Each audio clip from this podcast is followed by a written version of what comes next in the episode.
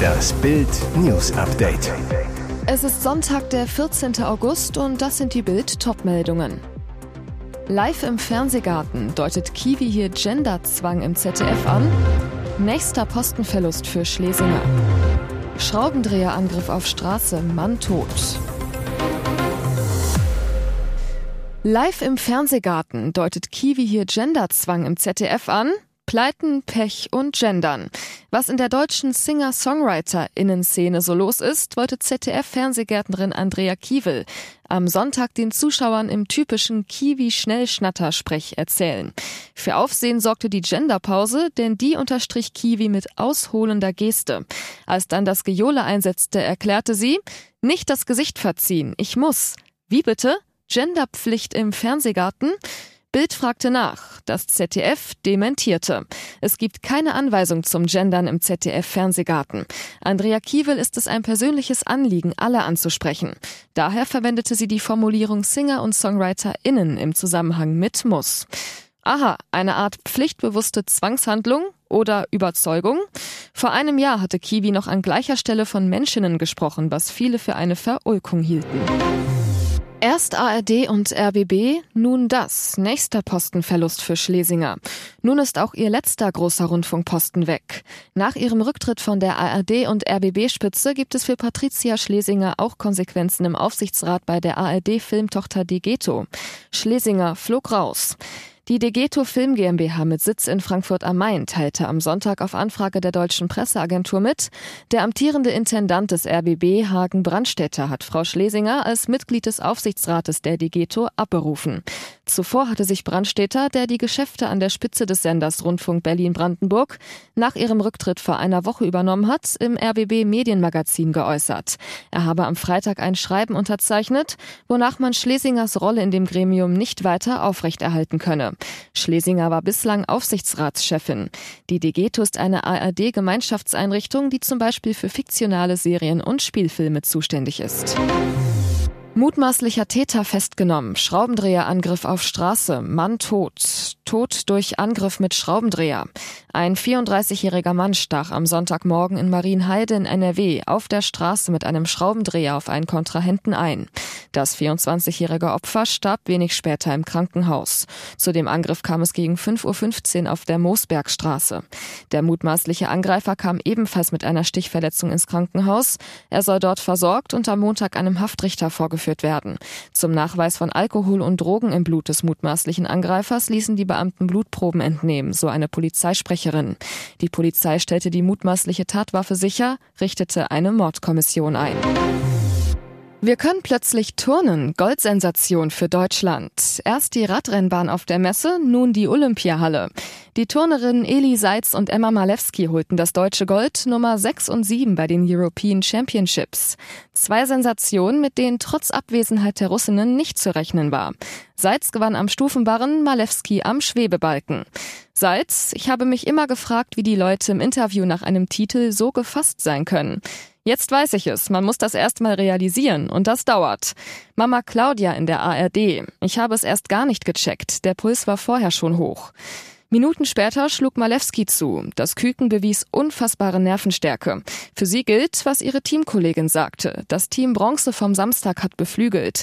Wir haben danach alle alles zusammen gemacht und so getan, als wäre heute nochmal ein Teamfinale. Riesentaktik. Und eine freute sich mit, Kim Bui, die mit Platz 5 am Stufenbarren ihre Karriere beendete. Seit, dass Kim und ich nochmal zusammen hier turnen konnten, bedeutet mir extrem viel. LaBeouf befummelt in aller Öffentlichkeit seine Freundin. Shia, was suchst du da? Schatz, wir sind doch auf offener Straße.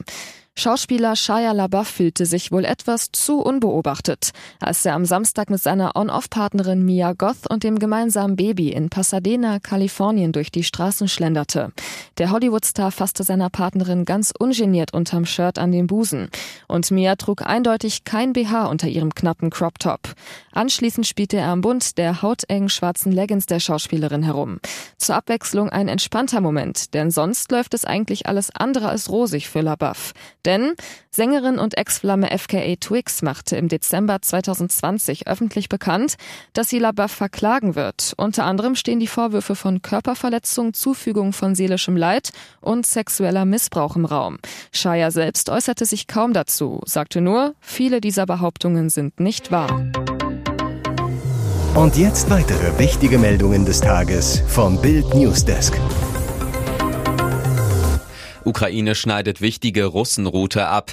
Während die russischen Invasoren in der Südukraine Truppen zusammenziehen wollen, arbeitet die Ukraine daran, wichtige Nachschubrouten für die Russen zu unterbrechen. In der Region Cherson ist das nun offenbar gelungen. Wie das ukrainische Armeekommando Süd bei Facebook mitteilte, sei die Autobahnbrücke des Staudamms Nova Kachowka unbrauchbar gemacht worden.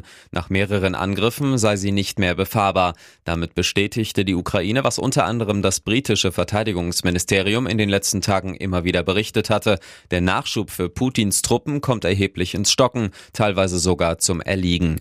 Die Verwaltung der russischen Besatzer bestätigte den Beschuss. Zugleich warnte sie vor Schäden an der Staumauer, die zu einer Katastrophe führen könnten. Die Betreiber haben nach eigenen Angaben die Leistung des angeschlossenen Wasserkraftwerks auf Notbetrieb heruntergefahren.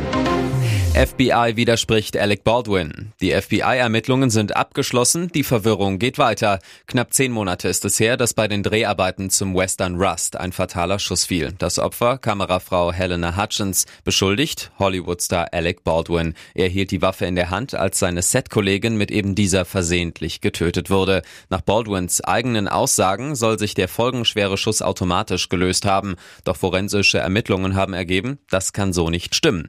Nach den Testergebnissen Ergebnissen, die ABC News vorliegen, ist es nicht möglich, dass die Waffe abgefeuert wurde, ohne dabei den Abzug gedrückt zu haben. Aber genau das hat Baldwin erst kürzlich noch behauptet. Baldwin erklärte, wie er den Revolver von Waffenmeisterin Hannah Gutierrez Reed bekommen hätte. Die Waffe sei zu diesem Zeitpunkt eigentlich kalt, also mit Platzpatronen beladen gewesen. Doch eine echte Kugel traf die Kamerafrau. In einem TV-Interview im Dezember sagte Alec Baldwin, dass er nicht wisse, wie die scharfe Munition in die Waffe kam. Vor allem aber, ich habe den Abzug nicht gedrückt. Ihr hört das Bild News Update mit weiteren Meldungen des Tages. Der Tod, der aus dem Maisfeld kam. Grillen zirpen in der Sommerhitze, die trockenen Maisfelder rascheln, in der Ferne wiehern Pferde und über allem spannt sich ein weißblauer Himmel. Eine Idylle wie aus dem Bilderbuch. Wäre da nicht die braune Holzkiste mit den Blumen, wäre da nicht die Kerze, wäre da nicht Coras Foto. Alles aufgestellt von ihrer Tante im Gedenken an das Mädchen. Am Samstagmittag vor einer Woche verunglückte Cora an genau dieser Stelle bei einem Reitausflug und starb am selben Abend in einer Klinik. Wie so häufig war das Mädchen in den Ferien auf den Reiterhof der Tante in Wernberg-Köblitz gekommen. Und so zogen sie los am Samstagmittag, Cora auf Philos Rücken, ohne Sattel. Eine Freundin führte das Pferd. Cora hatte ihren Helm vergessen, doch sie wollte nicht mehr umkehren, um ihn zu holen. Aber was sollte auch schon passieren? Es ist nur eine kleine Runde über Wirtschaftswege zwischen den Maisfeldern. Doch genau hier, nur ein paar hundert Meter vom Reiterhof entfernt, passiert das Unglück. Ein Wildschwein rennt aus dem Maisfeld heraus. Cora erlitt schwere Kopfverletzungen. Notärzte belebten sie am Rande des Feldes wieder. Per Helikopter kam sie ins Klinikum Amberg, wo sie trotz einer Not-OP starb. Laut Obduktion an ihren schweren Kopfverletzungen. Belästigung und Sexismus am Ballermann. Der berühmte Partystrand von Mallorca steht für gute Laune, viel Promille und sonnigen Urlaub, doch es gibt auch Schattenseiten. Weibliche Ballermann-Stars werden oft sexuell erpresst. Die meisten Frauen trauen sich bis heute nicht, darüber zu sprechen. Jetzt hat eine tapfere Entertainerin genug. Malestar Marion Pfaff alias Krümel sprach bei Bild am Abend über den Machtmissbrauch am beliebten Urlaubsort, denn sie hat es selbst erlebt. Krümel, elf Jahre habe ich etwa im Bierkönig gesungen. Es sind Aussagen gefallen wie zum Beispiel, wenn du mit mir ins Bett gehst, mache ich dich zum Star. Also ein dreister Vorschlag eines Tauschhandels, für den vor allem die DJs verantwortlich sein sollen. Sex gegen Promo. Krümel weiter. Die Erfahrungen habe ich des Öfteren gemacht, nicht nur am Ballermann. Es ging auch teilweise in Deutschland so zu. Deswegen ist es sehr schwer. Heute kann Krümel offen darüber sprechen. Sie hat ihren ganz eigenen Laden aufgemacht und ist nicht mehr angewiesen auf andere. Hier ist das Bild News Update. Und das ist heute auch noch hörenswert. RTL zieht die Reißleine. Hartwig Show wird in die Nacht verbannt. Mit einem neuen Titel sollte alles besser werden. Gebracht hat es wenig. Aus der Sendung I Can See Your Voice wurde in diesem Jahr mit der dritten Staffel Zeig uns deine Stimme. Alles sollte nun besser werden. Dafür gab es sogar den Platz zur besten Sendezeit am Sonntagabend.